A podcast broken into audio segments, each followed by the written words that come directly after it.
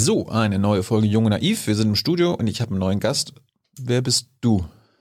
Äh, John Schellenhuber, Klimaforscher. Ja, das wär's.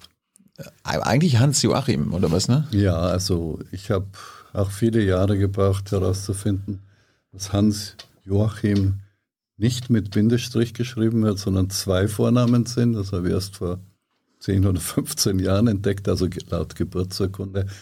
Aber in meiner Familie hat man mich seit meinem sechsten Lebensjahr, also 1956, immer mit John angesprochen. Mhm. Mein älterer Bruder hat es aufgebracht und das weiß ich halt so für alle, die mich kennen. Mhm. Und im Englischen ist das natürlich sehr praktisch, ja, weil international kann niemand Hans Joachim Schellenhuber aussprechen. Ich wollte gerade sagen, wie, wie, wie sprechen die Schellenhuber? Ja, ja, es ist ein Unglück, was dann rauskommt. Einmal hat man mich dann schon als Mr. Unpronounceable bezeichnet und dann habe ich gesagt, just call me John und dann war es okay. Klimaforscher, wolltest du das ein Leben lang werden?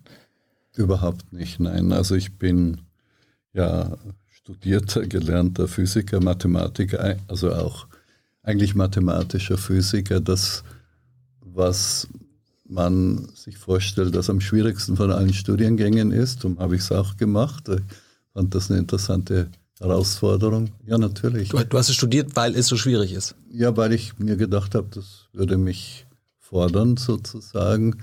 Also die Kombination von Mathematik und Physik und wie ich dann zur Klimaforschung später gekommen bin, das ist ja vielleicht dann etwas, worüber wir reden können, mhm. aber naja, in meiner Generation war das sozusagen, wenn man sich selber für einigermaßen begabt gehalten hat, war halt idealerweise die Herausforderung oder auch der, der Ehrgeiz Physik-Nobelpreis, nicht? Das war sozusagen die Messlatte. Nein, echt? ja, ja, klar. Und äh, ja, jung und naiv, das ja. passt ja zum, zu eurer Titel, zu eurem Titelmotto, jung und naiv. Und naja, und auf diesem Weg kommt man irgendwo hin am Schluss. Warst du immer kurz davor oder ähm, dass du den bek bekommen kannst? Ja, ich habe sogar mit dem Klimarat den Friedensnobelpreis immerhin schon bekommen. Irgendeine Urkunde liegt noch bei mir zu Hause in der Schublade. Ähm, ja, also Physik-Nobelpreis, wer weiß, was noch kommt. Man publiziert alles Mögliche. Ich habe eben tatsächlich erst meine Karriere gemacht als theoretischer Physiker, bevor ich dann zur Klimaforschung kam. Und das hat letztendlich mit der deutschen Wiedervereinigung zu tun, eigentlich nur damit. Und vielleicht wird irgendeine bizarre Arbeit von mir irgendwann noch prämiert. Wenn ich dann dement bin, werde ich es vielleicht auch nicht mehr mitkriegen. Sowas passiert ja wirklich. Mhm. Aber ich glaube schon, dass ich ein paar ganz gute Beiträge zur Quantentheorie zum Beispiel gemacht habe ja, und zur Physik komplexer Systeme. Aber irgendwann bin ich dann in Richtung ja, Umweltforschung, eigentlich Erdsystemanalyse abgebogen. Also auch ein großer Ehrgeiz, nämlich eines der komplexesten aller Systeme zu verstehen, nämlich wie die globale Umwelt funktioniert. All das wollte ich heute mit dir reden. Wunderbar. Ich meine, wir haben schon viele Klimaforscher und Klimaforscherinnen in der Sendung gehabt. Man muss nicht immer wieder, glaube ich, äh, darauf hinweisen, dass der Klimawandel höchst gefährlich ist und was man dagegen machen kann. Er wird wahrscheinlich trotzdem drauf kommen. Und viele kennen dich ja, viele kennen dich ja so oder so. Und ich dachte, viele wissen aber nicht, wie du dazu gekommen bist. Mhm. Mhm. Weil ich meine, ich glaube, früher als du aufgewachsen bist, als du in der Schule warst, da gab es ja Klimaforschung und die Klimawissenschaft an sich ja wahrscheinlich noch nicht, ne? Ja, es, es gab schon. Ich habe dann, wie ich äh, mein Buch Selbstverbrennung, was ja auch äh, teils autobiografisches geschrieben habe, habe ich natürlich schon ziemlich tiefe Recherchen gemacht, wie ist überhaupt die Wissenschaft vom Klima entstanden. Ja, und das ist eine relativ junge Geschichte Grunde genommen erst in den 1950er Jahren, 60er Jahren ist, hat man begonnen, das Klimasystem zu verstehen. Nein, zuvor war es halt Meteorologie, nicht? Und die ist natürlich sehr alt. Tabellen, wie war das Wetter am 17. Juni um 14 Uhr in Osnabrück, sagen wir mal. Ja? Und da gab es dann meistens Pfarrer oder andere Amateure, die ihre Tabellen aufgeschrieben haben und dann versucht, irgendwie Muster zu erkennen. Nicht? Die Jahreszeiten hat man erkannt, denke ich. Man hat auch die geografische Breite erkannt, in der man sich befindet. Aber das war halt reine Phänomenologie letztendlich. Ich weiß, dass ihr Fremdworte nicht liebt hier in der Sendung. Aber solange du sie erklärst, ist alles okay.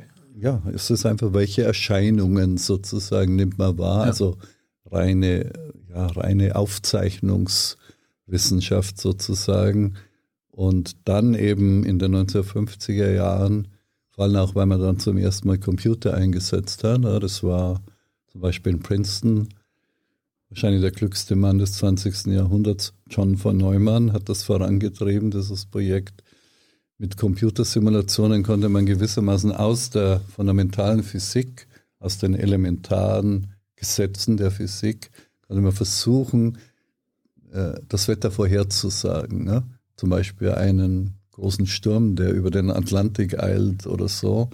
Und am Anfang ging das alles fürchterlich schief.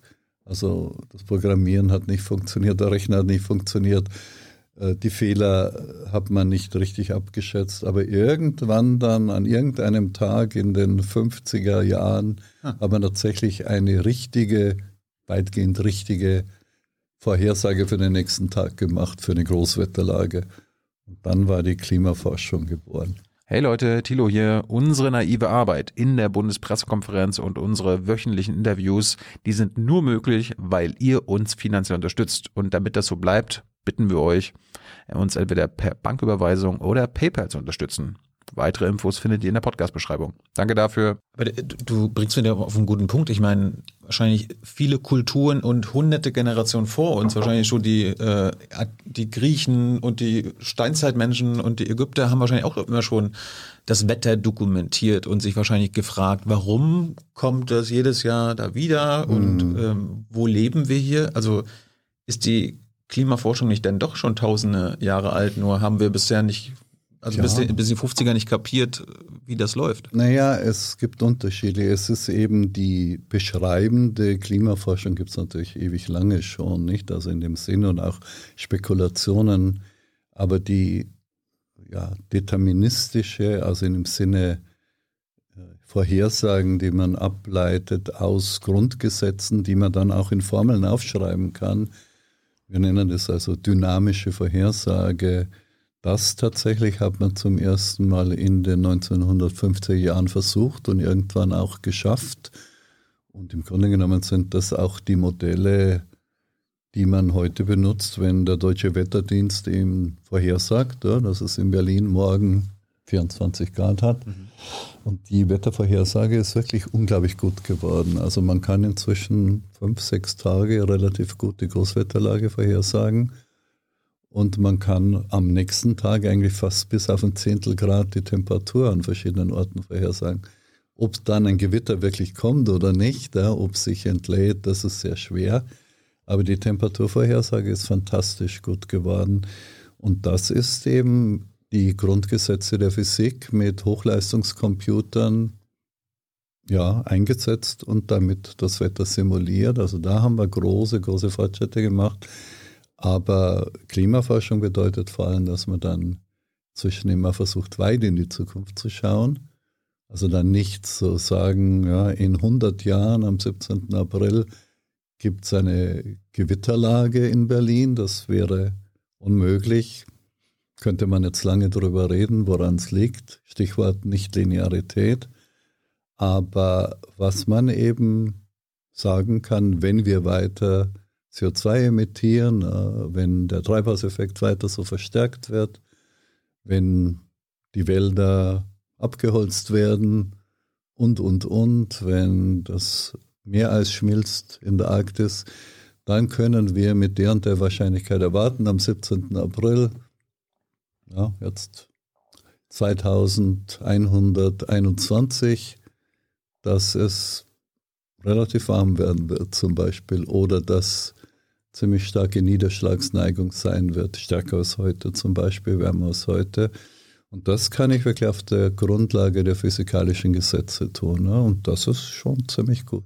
Wann, wann haben wir verstanden, dass der Mensch am Klimawandel nicht nur beteiligt ist, sondern jetzt für diesen krassen äh, Klimawandel verantwortlich Ja, ein ist. Lieblingsthema für mich. Also es gibt ein Ja und es gibt eine Figur, die das im Grunde genommen alles schon begriffen und auch letztendlich vorhergesagt hat.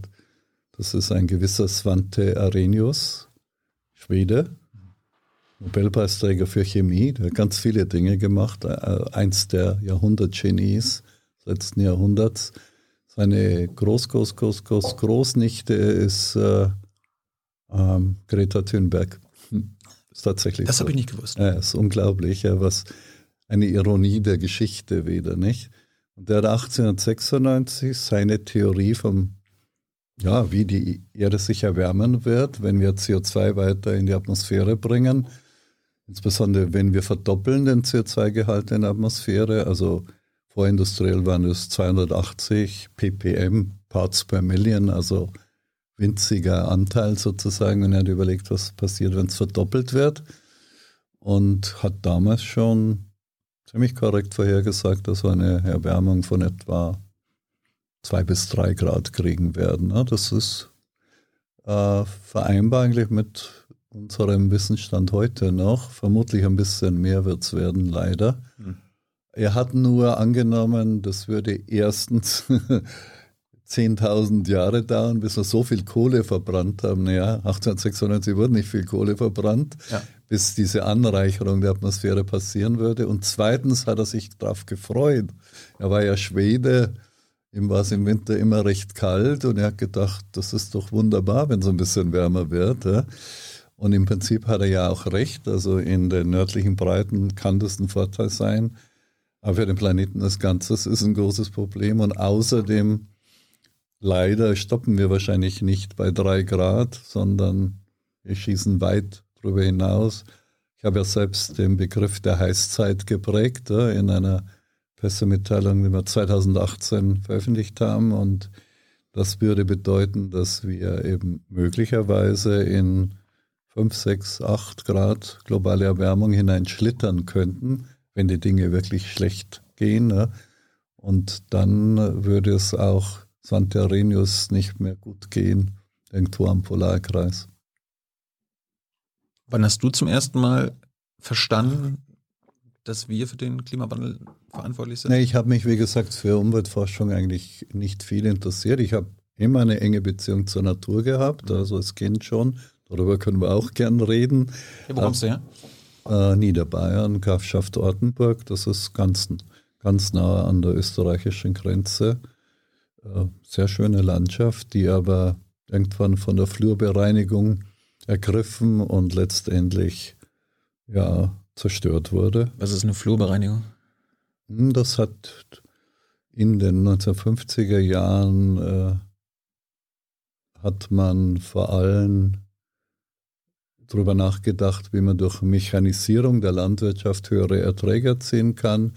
Und da waren natürlich die Hecken im Weg und kleine Wälder und alles musste man mit dem Traktor erreichen können. Das nennt man Flurbereinigung eine ja, ziemlich niedliche Ausdrucksweise für eine brutale Zerstörung einer Kulturlandschaft. Ja, das ist eben passiert. Jedenfalls hatte ich schon als Kind ein ganz enges äh, Verhältnis zur Natur. Also ich habe mich Nachmittage lang und Abende allein in der Natur rumgetrieben, in Wäldern und so. Was hast du da gemacht? Einfach vor mich hingeträumt und mir die Dinge angesehen. Nee, das war, war eigentlich immer schon eine Leidenschaft. Aber Umweltforschung sozusagen äh, hat mich als Physiker damals überhaupt nicht interessiert. Ne? Ich wollte versuchen, die Grundlagen der Quantentheorie voranzutreiben. Ein bisschen ist es mir, glaube ich, auch gelungen. Und ich habe mich dann erst äh, ja eigentlich 89, 90, 91 mit dem Problem befasst und jetzt kommt sozusagen der Bogen. Wie bin ich dahin geraten? Ich ging in die USA 81 und habe dann an einem damals wahrscheinlich weltbesten Institut für theoretische Physik gearbeitet als junger Postdoc. Äh, es war fantastisch, weil von den 80 Leuten, die dort waren, waren zwölf Nobelpreisträger irgendwie so.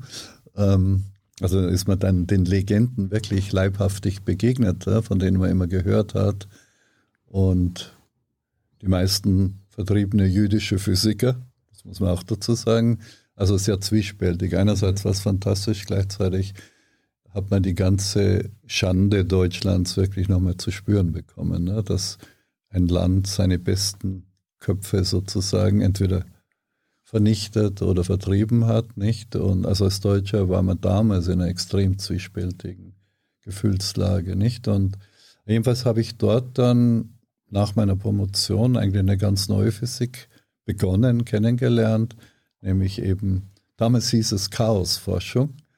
Ja, und das haben wir schnell abgelegt, um einen respektableren Namen anzunehmen. Der heißt jetzt Theorie komplexer Systeme. Mhm. Kann man sich alles Mögliche darunter vorstellen, aber da gehört eben auch Gehirnforschung dazu und dergleichen.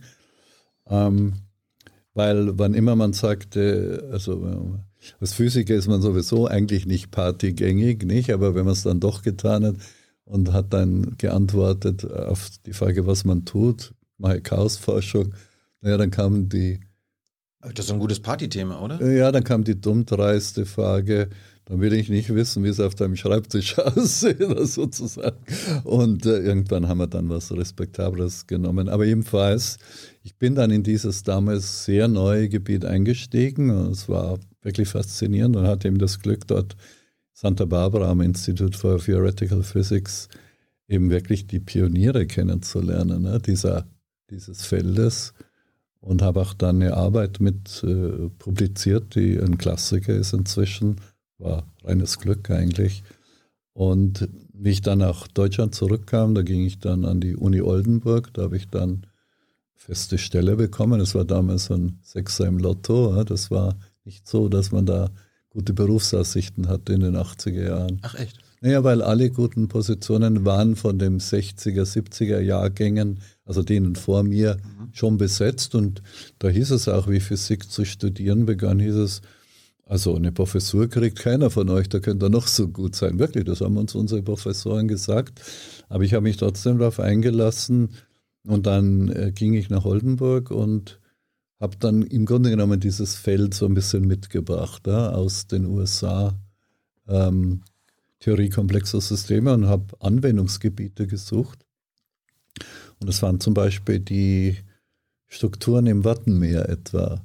Wenn man von oben drauf schaut, sieht das wie so, ein, so eine verzweigte Struktur. Fraktale nennen, nennen wir die heute und habe versucht, quasi die Theorie komplexer Systeme auf Umweltsysteme anzuwenden, einfach weil es ein schönes Anwendungsgebiet war. Nicht?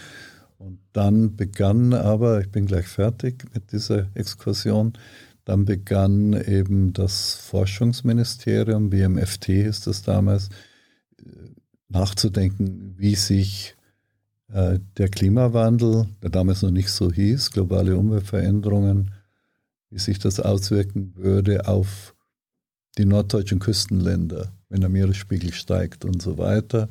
Und die haben irgendjemand gesucht, der dieses Forschungsprogramm vorantreibt. Und du, du hast dich gemeldet?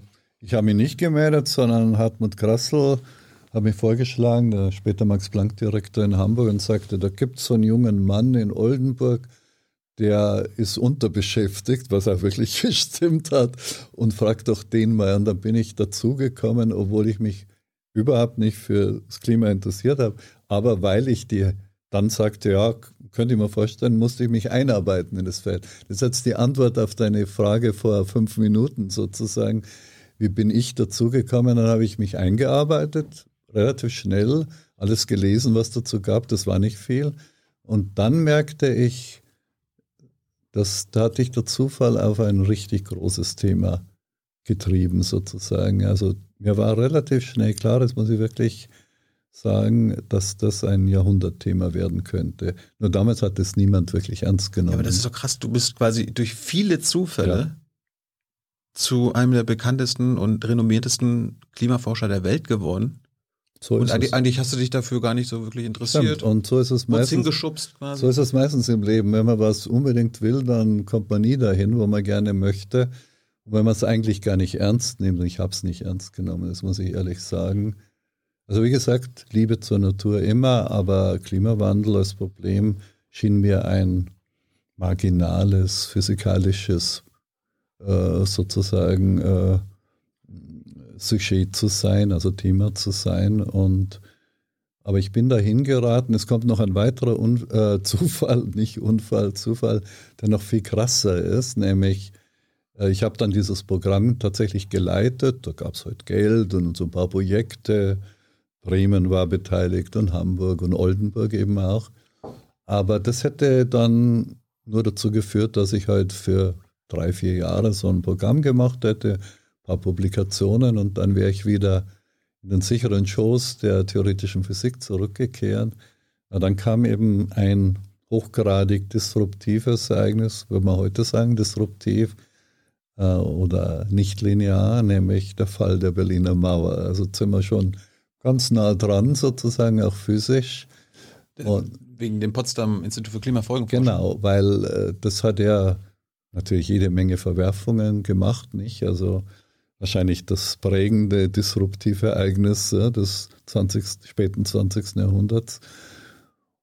Und dann wurde halt die gesamte Wissenschaftslandschaft in Ostdeutschland mit zum Teil brutalen Methoden umgepflückt. Ja.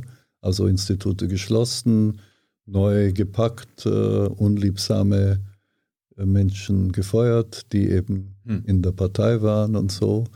Also die Entnazifizierung war ein Kinderspiel dagegen. Da hat man den Persilschein viel schneller bekommen. Ne? Ach echt? Ja, ja, das ist schon so. Also du ah. fragst jetzt jung und naiv, aber du weißt genau, dass es so ist, nicht? Ne? Und, ähm, ja, aber dass es so krass war, dass ah, quasi war schon krass, Wissenschaftler ne? mit Parteibuch? Ja, da hat man viele Leute einfach entsorgt sozusagen, ja, die, ah. die man, also vor allem die, die in der Akademie waren und so weiter. Manche hat man zu Recht entsorgt, glaube ich, weil da gab es extrem unangenehme Erfahrungen. Das habe ich dann auch erlebt. Also wo Leute wirklich ihre besten Freunde bespitzelt haben und Akten angelegt und so. Also es war schon schlimm. Aber wie auch immer, die Wissenschaftslandschaft wurde eben von den Siegern des Kalten Krieges neu äh, definiert und neu gestaltet.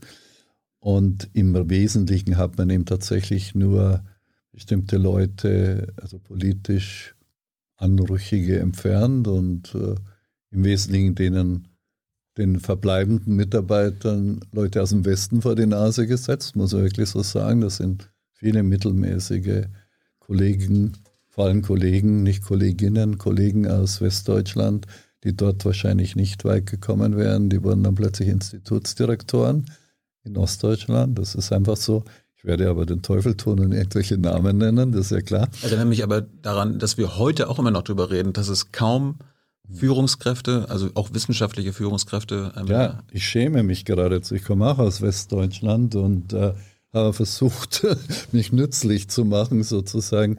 Und ich konnte das auch tun, weil ich habe niemanden einen Job weggenommen. Das ist genau der Unterschied.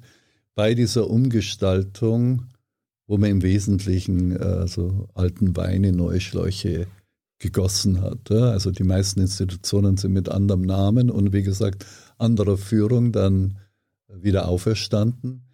Aber bei der Gelegenheit hat der Wissenschaftsrat ein einziges neues Thema ins Spiel gebracht, das war Klimaforschung. Ja. Und äh, da kam irgendjemand auf die Schnapsidee damals, es war nicht wirklich eine Schnapsidee, könnten wir nicht ein Institut für Klimafolgenforschung machen. Ja?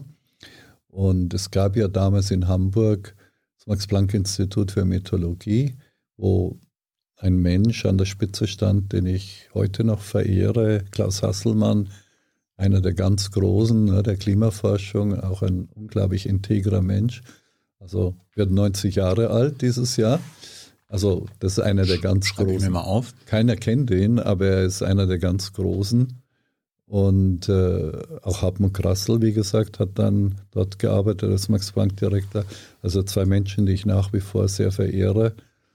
Und Klaus Hasselmann war dann äh, Vorsitzender des Gründungskomitees für das Institut für Klimafolgenforschung, für das man keinen besseren Namen hatte. Und irgendjemand kam auf die Idee, da wäre doch Potsdam und der Telegrafenberg, wo ja Einstein gearbeitet hat und andere, ein schöner Standort. Also DDR oder ehemalige DDR musste schon sein, oder was? Das musste sein und Potsdam ist natürlich ein großartiger Standort und der Telegrafenberg ist eigentlich in Deutschland das, was, sagen wir mal, Cambridge für England ist, nur dass es niemand weiß, ja, dass dort eben diese Weltgenies gearbeitet haben, Schwarzschild, lange Zeit Schwarzschilds Büro dann genutzt und auch äh, Räumlichkeiten, wo Einstein diskutiert hat mit den Leuten.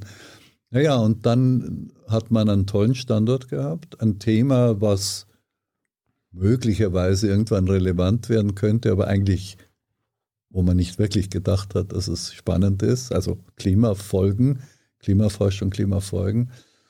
Naja, und dann suchte man nach. Wir brauchen irgendjemanden, der das leitet. Wir brauchen jetzt einen Gründungsdirektor. Und da ja kaum jemand über das gearbeitet hat, sagte dann irgendjemand, da gibt es doch in Oldenburg diesen Typen, der dieses Klimaänderung und Küste leitet jetzt. Äh, vielleicht sollte man den mal fragen, nicht? Naja, und äh, langer Rede, kurzer Sinn. Äh, 1991 kam plötzlich die Anfrage, ob ich nicht dieses Institut aufbauen möchte in Potsdam. Das heißt, nicht nur, dass ich diesen langen gewundenen Weg von Zufällen durcheilt habe, sondern irgendwann kam ihm auch noch der Zusammenbruch der SED-Diktatur, das muss man ja so sagen. Und dann war das Thema da, ein wirklich fantastischer Standort. Ich weiß nicht, ob du jemals auf dem Telegrafenberg ja, warst. Ja. Wir waren ja schon bei Ramsdorf Eben, und Stimmt, so ist es. So. Ja, da ist ja Einsteinturm und alles. Mhm. Und genau. Und, und das war für mich auch entscheidend, weil das Thema war interessant. Ich habe mich ein bisschen eingearbeitet. Ich wäre deswegen nicht weggegangen. Ich hatte gerade eine volle Professur in Oldenburg, habe mir eine schöne Arbeitsgruppe aufgebaut. Und dann bin ich mit meiner äh, ersten Frau, die verstorben ist, äh, 2001, äh, bin ich nach Potsdam gereist, 91 im Oktober. Hier roch es schrecklich nach äh, Braunkohle, da waren noch die Braunkohleheizungen, die Trappis fuhren über die Straßen, es war Smog, richtiger Smog in Potsdam. Aber irgendwann sind wir auf den Telegrafenberg gegangen und dann dachte ich, das ist der Ort. Wenn du jetzt dein Leben veränderst in der Hinsicht, dann musst du hier arbeiten. Ne?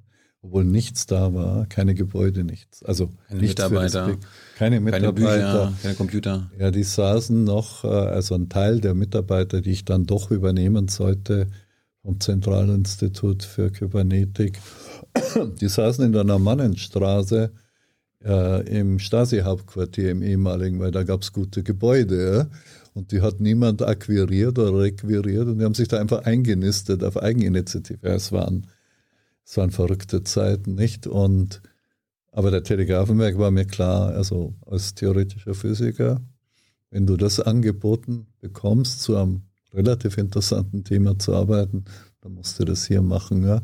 Und dann bin ich. Hättest du, hättest du gedacht, dass es 26 Jahre lang dein Institut sein würde?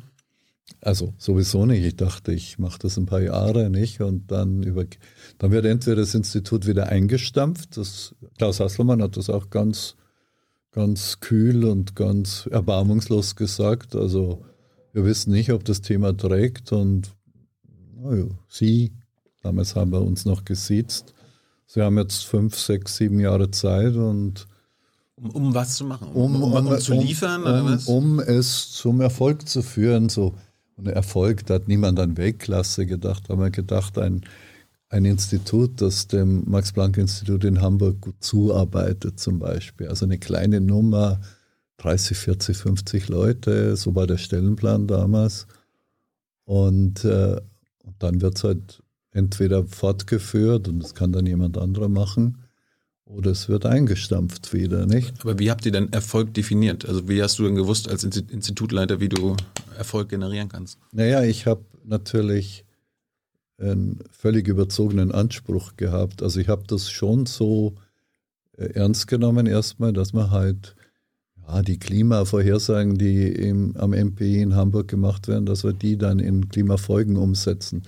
Also die ersten Gruppen, die ich da hatte, waren äh, Waldsukzessionsgruppen, also Modellierung, wie Wälder sich verändern, wenn es wärmer und trockener wird oder mehr Invasionen von Borkenkäfern. Haben wir auch gemacht. Inzwischen sind es mit die besten Modelle der Welt. Die habe ich damals mit angestoßen. Nur die Forstleute haben das damals überhaupt nicht ernst genommen. Also wir haben tolle Modelle entwickelt, aber keiner hat sich dafür interessiert. Ne? Der Erfolg wäre halt Einfach, dass man die Modelle entwickelt, dass man sie publiziert in guten Zeitschriften, vielleicht die eine oder andere Anwendung findet.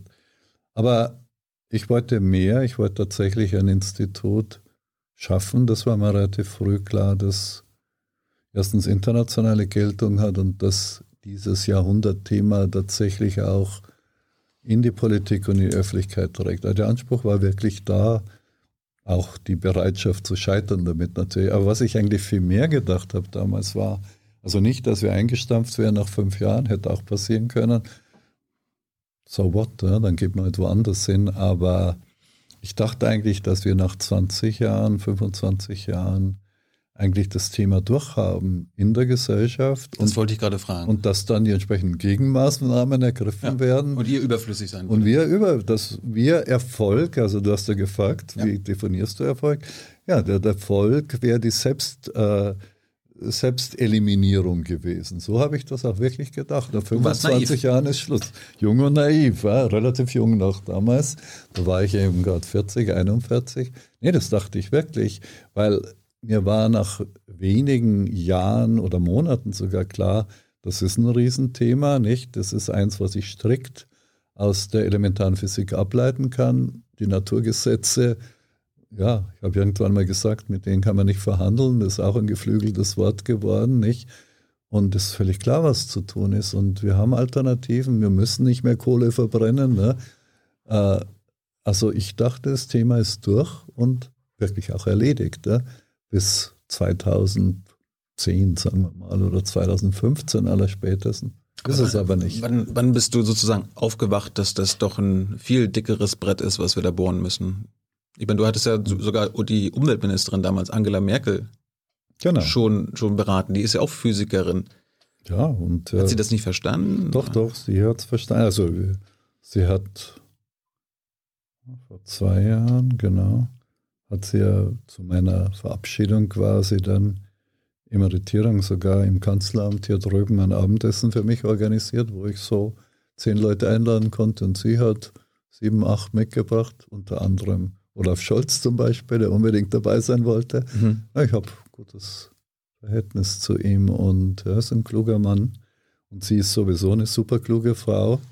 Ähm, da haben wir so ein bisschen Revue passieren lassen auch. Ja? Und also sie hat das, glaube ich, ich habe sie ja kennengelernt 1994, da war sie gerade Umweltministerin geworden, Physikerin. Nee, also sie hat die Thematik ganz schnell begriffen, das war klar.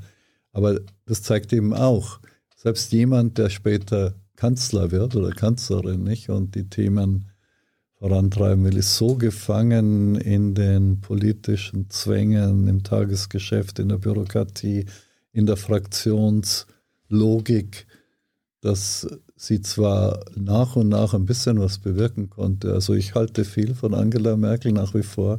Ich glaube, sie hat getan, was sie konnte, aber es war halt nicht viel Spielraum, nicht? Und es hat. Du, du meinst, dass sie getan hat, was sie konnte? Ja, auf jeden Als Fall. Als CDU-Kanzlerin? Ja. Okay.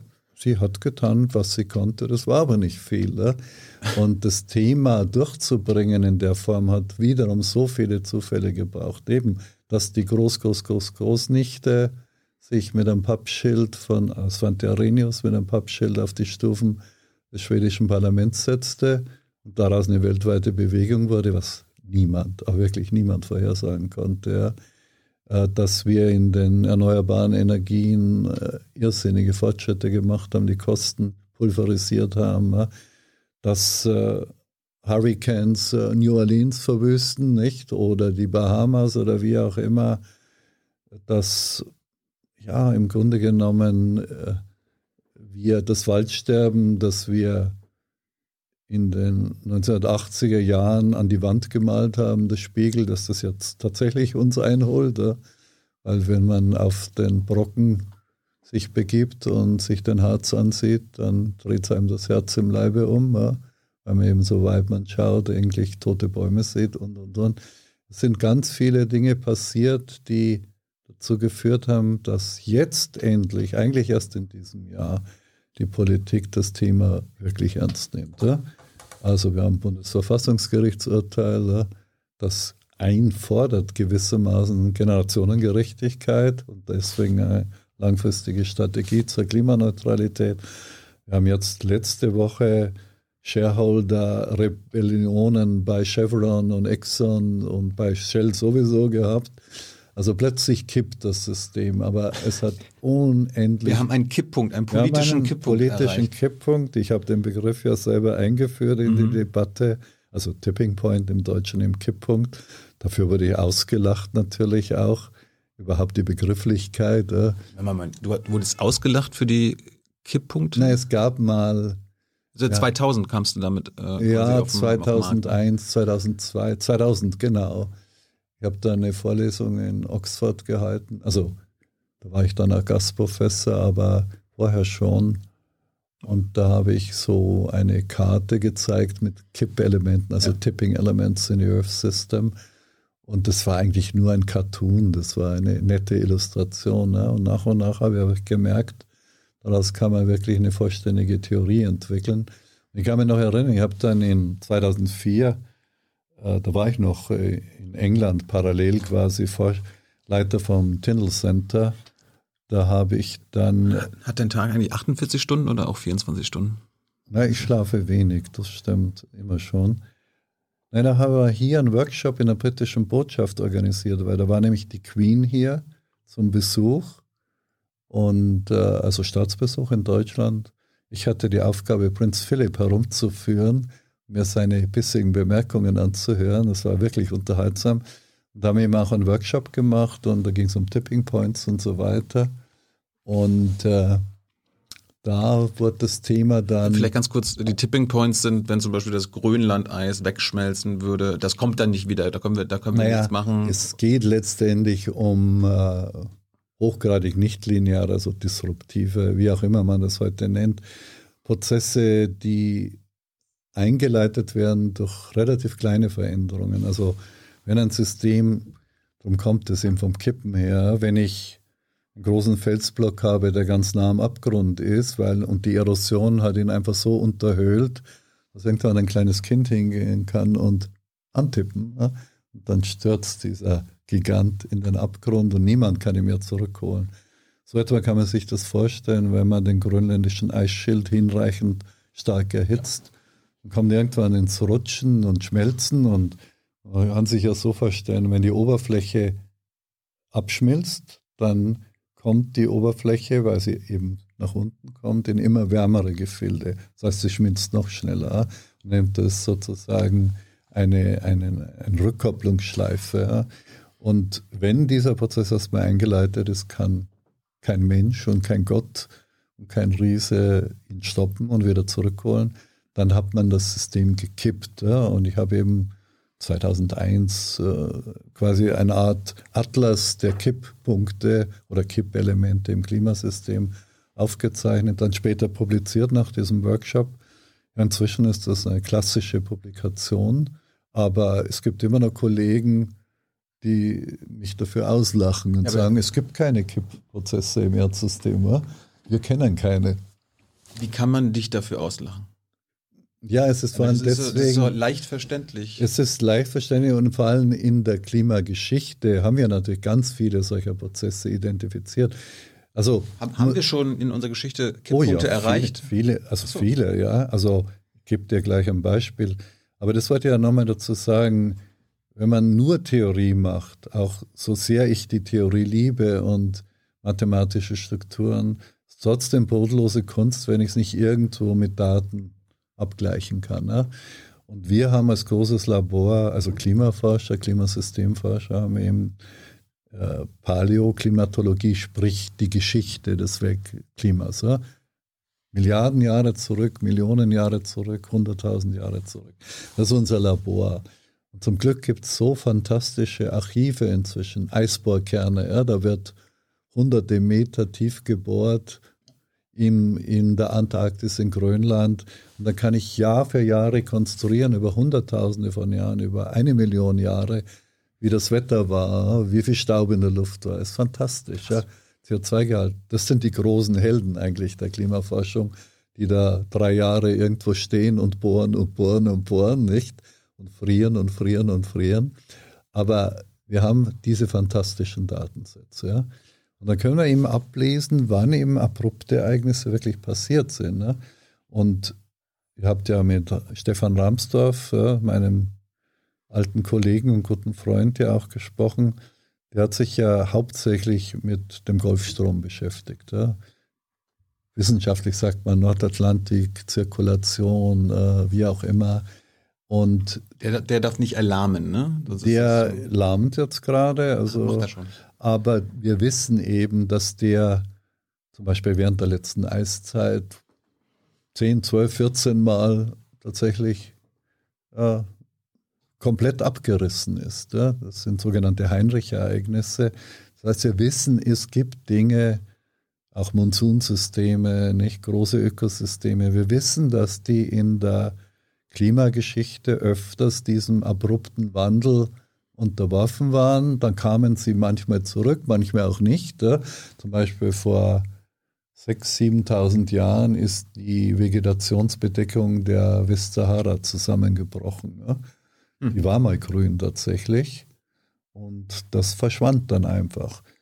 Ohne menschliches Zutun. Ohne menschliches Zutun, durch Veränderungen der Sonneneinstrahlung, wie auch immer, durch Veränderungen der Monsunsysteme. Und tatsächlich, das ist das Spannende, hier könnte es hier einen umgekehrten Kipppunkt geben. Äh, durch, die, durch den Klimawandel, den ungebremsten, könnte die Sahara wieder grün werden. Ne?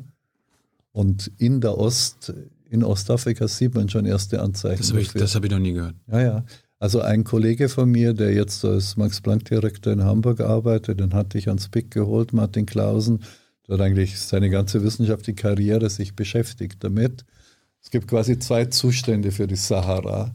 Grün und Wüste sozusagen. Und es kommt auf die Anfangsbedingungen an, ob man in den grünen Zustand läuft oder in den Wüstenzustand. Und wir sind in den Wüstenzustand irgendwann gelaufen. Aber durch relativ drastische Veränderungen könnten wir in den grünen Zustand zurückkippen, sozusagen. Durch den Regen. Durch den Meerniederschlag, genau, der durch die Erwärmung des Indischen Ozeans, durch die Veränderung sozusagen der atmosphärischen Zirkulation kommen würde. Also da gibt es sozusagen, könnte es eine positive Wirkung des Klimawandels kommen. Allerdings wird es einige Zeit dauern und wahrscheinlich werden die negativen Ereignisse deutlich überwiegen, weil nämlich, und das ist wirklich schlimm, wir zwar tatsächlich im Osten eher eine Begrünung erwarten, eine milde, also Ostafrika, Nordostafrika insbesondere, aber im Südwesten und in Südafrika, wo natürlich viel mehr Menschen leben, dann auch, also vor allem Südafrika selbst, Südafrikanische Republik, Namibia und so weiter, da erwarten wir eine große Trockenheit sozusagen. Also die Region würde durch den Klimawandel, den ungebremsten, sehr viel trockener werden. Und das wäre verheerend natürlich. Ja. Aber jedenfalls Kippprozesse, um es zusammenzufassen, gab es in der Klimageschichte sehr häufig. Wir kennen die Elemente im Wesentlichen. Und jetzt versuchen wir eben vorherzusagen, wann, bei welcher Erderwärmung, bei welcher regionalen Veränderung der Niederschlagsverhältnisse dieses Kippen passieren könnte. Und wir haben etwa 12 bis 15 Elemente auf dem Schirm und leider muss man sagen, werden bei einer Erderwärmung von 1,5 Grad einige der Systeme schon kippen. Zum Beispiel die tropischen Korallenriffe sind eigentlich schon verloren, heute schon. Das ist ein wahrscheinlich irreversibler Fall. Warum wurdest du dafür ausgelacht oder wirst du dafür ausgelacht? Na, es gibt Kollegen, die nach wie vor Stein und Bein schwören, es gibt keinen einzigen Kippprozess, der uns irgendwie gefährlich werden könnte. Und ich weiß nicht, woher die ihre Weisheit nehmen. Und äh, ich, es gibt leider, aber das ist halt in jeder Branche so, es gibt natürlich Kollegen. Das sind jetzt keine Klimawandelleugner. Nee, Klima das sind solche, die sagen, jetzt mal ruhig Blut, entspannt euch. Äh, Klimawandel, den werden wir schon noch wuppen. Ja? Also ich will gar keine Namen nennen, aber so wie Schäuble, der auch meinte, wir haben auch schon andere Schäuble, große Probleme. Wir haben schon größere Probleme bewältigt. Ja, ich habe es gelesen. Ähm, ja. Hat leider keine Beispiele genannt. Er ist ein kluger Mann, aber da hat er sich, glaube ich, verschätzt. Ja. Es gibt halt auch Kollegen von mir, immer weniger, die sich interessant auch machen damit. Oder sie glauben es wirklich. Die glauben oder meinen, dass der Klimawandel eigentlich keine wirklich große Herausforderung darstellt. Wann hast du das verstanden? Also wann hast du mhm. kapiert, das ist jetzt wirklich, das ist alarmierend, das mhm. ist wahrscheinlich die größte Herausforderung meiner, meiner Zeit mhm. auf diesem Planeten, unserer Generation? Eigentlich schon sehr schnell und zwar, weil ich mir eben einfach die, die, die Klimageschichte angesehen habe. Ja, wenn man also schaut, seit etwa zweieinhalb, drei Millionen Jahren sind wir in diesem Achterbahn Geschehen, äh, Eis, Eiszeiten, Vereisung ja, der Nordhalbkugel, dann wieder Rückzug der großen Eisschilde, kleine Zwischeneiszeit, also Warmzeit, dann wieder Vereisung. Also es geht ziemlich drastisch auf und ab und der Homo sapiens, ja, der ist nicht mal 300.000 Jahre alt ja, und äh, ist also irgendwo in einer Zwischeneiszeit, Eiszeit aufgetaucht und hat jetzt zwei Eiszeiten überlebt irgendwie. Und ähm, ja, in, wenn wir also fragen, und so bin ich eigentlich auch zu dieser Zwei-Grad-Grenze gekommen, 1993, rum 94, äh, wie stark waren eigentlich die Umweltveränderungen und in welchem Temperaturregime hat unsere Spezies ihre Entwicklung genommen. Nicht? Und das stellt man halt fest. Ja mehr als zwei Grad gegenüber vorindustriell war nie da, nicht? Also wir haben ein Milieu gehabt, das sehr moderat war letztendlich. Eiszeit war natürlich eine riesige Herausforderung. Also es ist noch viel unangenehmer, minus fünf Grad global zu haben als plus zwei Grad. Ja? Allerdings, wenn es da mehr als zwei Grad wird, wird es sehr ungemütlich. Aber jedenfalls ist die Nische des Menschen und vor allem die Nische unserer Zivilisation ist sehr, sehr klein. Ja? in der eine Kultur, eine technische Zivilisation äh, gedeihen kann. Und es war einfach klar an den Daten, wir sollten tunlichst alles vermeiden, was uns aus dieser Nische herauskatapultiert. Ja? Und dann kamen immer mehr dann die Einsichten, was kann denn alles richtig schief gehen? Also die Großunfälle, die Kippprozesse, Monsun, Eisschilde, große Ökosysteme, Korallenriffe, Amazonas-Regenwald, Jetstream, also dieses Starkwindband, das letztendlich unser Wettergeschehen organisiert, das im Augenblick relativ äh, volatil ist, also immer mehr sozusagen Bocksprünge macht. Eigentlich war es irgendwann klar einem Physiker, dass das System eine große Veränderung eigentlich nicht verkraften kann, ohne sich tiefgreifend in seinem Charakter zu verändern.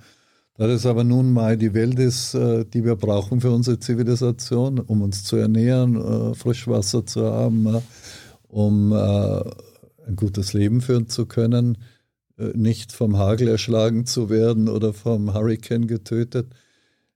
Da wir auf diese Umwelt angewiesen sind, vor allem da wir inzwischen 8 Milliarden Menschen sind und wahrscheinlich 10 Milliarden werden, war klar, Wer da mit dem Hammer auf das System draufschlägt, indem er eben gigantische Mengen von Kohle, Öl und Gas verbrennt, der ist ein Tölpel und er ist möglicherweise sogar kriminell, wenn er das tut, äh, in voller Erkenntnis, dass er einen Hammer schwingt sozusagen. Eigentlich war es nicht schwer, das zu begreifen, nachdem man sich mal damit befasst hat. Umso erstaunlicher ist, dass es immer noch Leute gibt, die sagen, es gibt kein Problem. Ja? Der Mensch hat keinen Einfluss auf das Weltklima und wir haben schon Schlimmeres überlebt. Ja? Ähm, macht der Alarmismus oder diese Verzweiflung über die Situation es besser oder schlimmer, dass wir wissen, wie wir das alles lösen können? Also die, die ja, ja, Vorschläge, Vorschläge schon, liegen ja. auf dem Tisch. Also zunächst mal zum Wort Alarmismus. Das wurde irgendwie von den Lobbyisten der fossilen Energien in den USA als, als, als äh, sozusagen okay. abwertender Begriff Die Not. erfunden. Nee, nee, es ist schon gut. Es ist auch gut, so. dass das anspricht. Ich komme dann aber auf deine Frage zurück. Ähm, also ich bin lange mit dem Stigma in der öffentlichen Debatte, gerade in Deutschland, des Alarmisten sozusagen geschmäht worden, ne, weil der Alarmist ist halt einer kopflos. Übertreibt. Hat keine, hat Angst, äh, wird kopfscheu, läuft hysterisch auf die Straße und schreit Feuer. Aber inzwischen ist nach wie vor eigentlich ein Schimpfwort Alarmist. Aber ich habe dann einfach gesagt, ich, ich bin kein Alarmist, sondern ich, äh, ich löse den Alarm aus. Ja? Wenn ich in einem brennenden Gebäude bin und auf die Straße laufe und Feuer schreie, bin ich dann ein Alarmist? Nee. Bin ich jemand, der nach der Feuerwehr ruft, um den Brand zu löschen? So sehe ich mich aber jetzt zu deiner Frage. Ähm, einerseits ist es natürlich eine tagtägliche Folter und Qual, zu wissen, dass wir ziemlich starke Werkzeuge haben, um immer noch uns aus dieser Notlage herauszuarbeiten. Ne? Gleichzeitig, wenn man das nicht wusste, wird man einfach verzweifeln komplett. Ja? Also die Chancen, die Erderwärmung bei eineinhalb Grad zu stoppen, was ja im Augenblick das offizielle Ziel ist, die sind 10, 5 Prozent vielleicht nicht höher. Äh, zwei Grad was für mich eigentlich die rote Linie ist, die wir auf jeden Fall beachten müssen. Da sind wir vielleicht schon bei 20 Prozent inzwischen, nachdem Trump äh, wieder Golf spielen geht, hauptsächlich. Hat er wahrscheinlich vorher auch hauptsächlich getan. Ähm, aber wir haben eine endliche Chance, das muss man dazu sagen. Ja, wir kämpfen nicht einen von vornherein verlorenen Kampf. Wir kämpfen einen Kampf, wo man ganz viel Leidenschaft, ja wahrscheinlich äh, Heldenmut braucht von manchen Menschen, siehe Greta Thunberg oder so, oder Leute, die im Amazonas sich gegen die Goldgräber und Brandroder und so weiter äh, verteidigen müssen ja, und ihr Leben riskieren müssen. Und man braucht ganz viel Köpfchen, man braucht ganz viel Innovation, man braucht Überzeugungskraft. Man macht, braucht coole Sendungen wie eure, die das verbreiten. Also die Chance, dass wir den Krieg noch gewinnen, ist nicht groß, aber sie ist gegeben, sie ist real. Und das ist das, was mich sozusagen ja, in Stimmung hält. Der Krieg äh, ist ein krasses Wort. Mhm. Ist wer, aber, wer ist der Gegner? Ja, der Krieger sind wir natürlich. Wer ist der Feind? Der Feind, ja, da gibt es natürlich alles Mögliche. Also jeder hat so seine Lieblingsinterpretation. Ne? Naomi Campbell sagt halt, er ist der Kapitalismus. Klar, da ist auch was dran. Ne? Der Kapitalismus ist im Wesentlichen eine Extraktion von Ressourcen und zur Maximierung des Konsums. Und einige Leute werden unglaublich reich dabei, andere werden arm oder bleiben arm. Meinst du Naomi Klein oder Naomi Campbell? Ah, Entschuldigung, ich habe jetzt Naomi. Vielleicht sagt Naomi Campbell das ja auch. Nein, dieser, doch, aber das war ein interessanter Freudscher Versprecher ja. oder auch nicht Freudscher. Die ist doch nee. politisch aktiv. Also ja, die ist, gar nicht, die ist gar nicht so schlecht, die Naomi Campbell. Also nicht jeder, der hübsch ist, ist deswegen blöd, ganz im Gegenteil. Stimmt, äh, auch Claudia Schiffer hat sich zum Klimathema schon geäußert, also sehr verständig.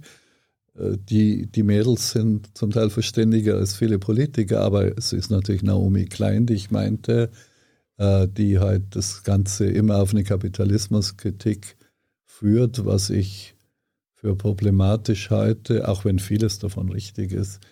Äh, aber der Staat. Ist das, ist das der Staats, verkürzt? Oder? Naja, die Sowjetunion war wahrscheinlich mit der größte Umweltzerstörer auf diesem Planeten, nicht? Es ist der Glaube an, an die maschinelle Beherrschung der Natur, nicht? Und die Unterwerfung der Natur zu unserer, zur Befriedigung unserer Konsumansprüche. Und das kann ich in ein kapitalistisches Gewand kleiden oder in ein sozialistisches.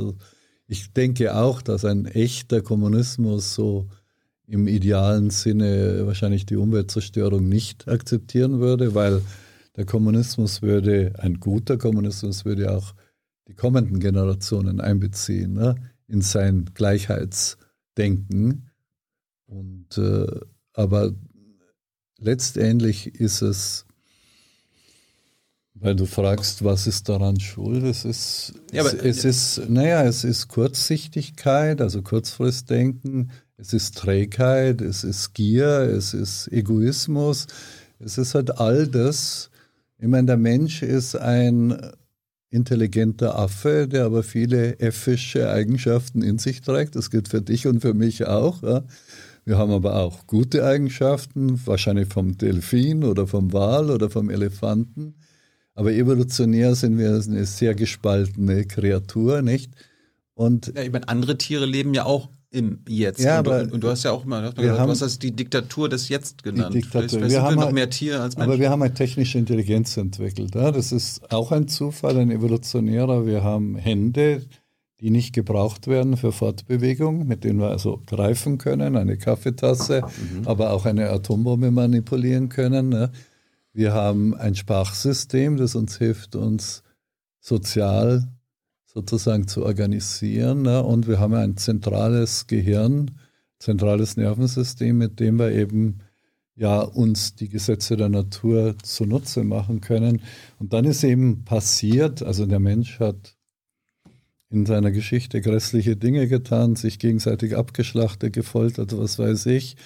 Aber er wurde im planetar wirkmächtig, er wurde zu einem globalen Subjekt, indem er über diesen unglaublichen Schatz an fossilen Brennstoffen gestolpert ist im 17., und 18. Jahrhundert. Und also jeder Trottel kann diese Kohle fördern und verbrennen und in der Dampfmaschine umsetzen am Schluss. Und dadurch wurden wir zu einer planetaren Macht, äh, aus lauter Tölpelhaftigkeit und Gier, wie auch immer. Und seitdem befindet sich unsere Wirtschaft im Extraktionsmodus. Wir sind immer noch in einer Goldgräberökonomie. Ja, immer, noch. immer noch. Ja. Und äh, die ist aber so mit so vielen Nebeneffekten, siehe Svante Arrhenius, Treibhauseffekt verbunden, dass wir es tatsächlich schaffen, unsere eigene Umwelt zu zerstören, unsere eigene Lebensgrundlage zerstören können. Ne? Wir sind also viel zu schnell reich und mächtig geworden und hatten, unser Verstand hat nicht mitgehalten, äh, unsere Weisheit, also Intelligenz schon, technische Intelligenz, aber unsere Weisheit.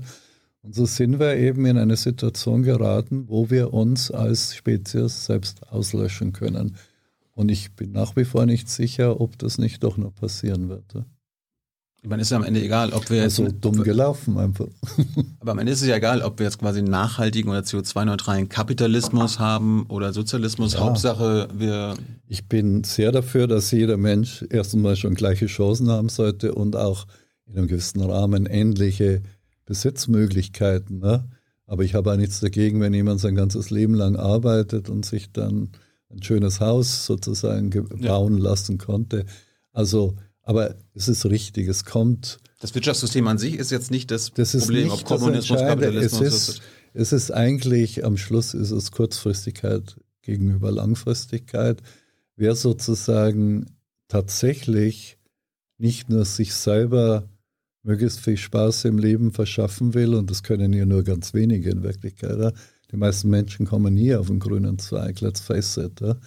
Aber wer sozusagen teilen will, das gute Leben auf diesem Planeten mit Menschen, die unsere eigenen Nachkommen sind oder die wir noch gar nicht kennen, wer also über die Generationen hinweg eine minimale Gerechtigkeit walten lassen will, ja, der kann nicht anders, der muss Klimaschützer werden.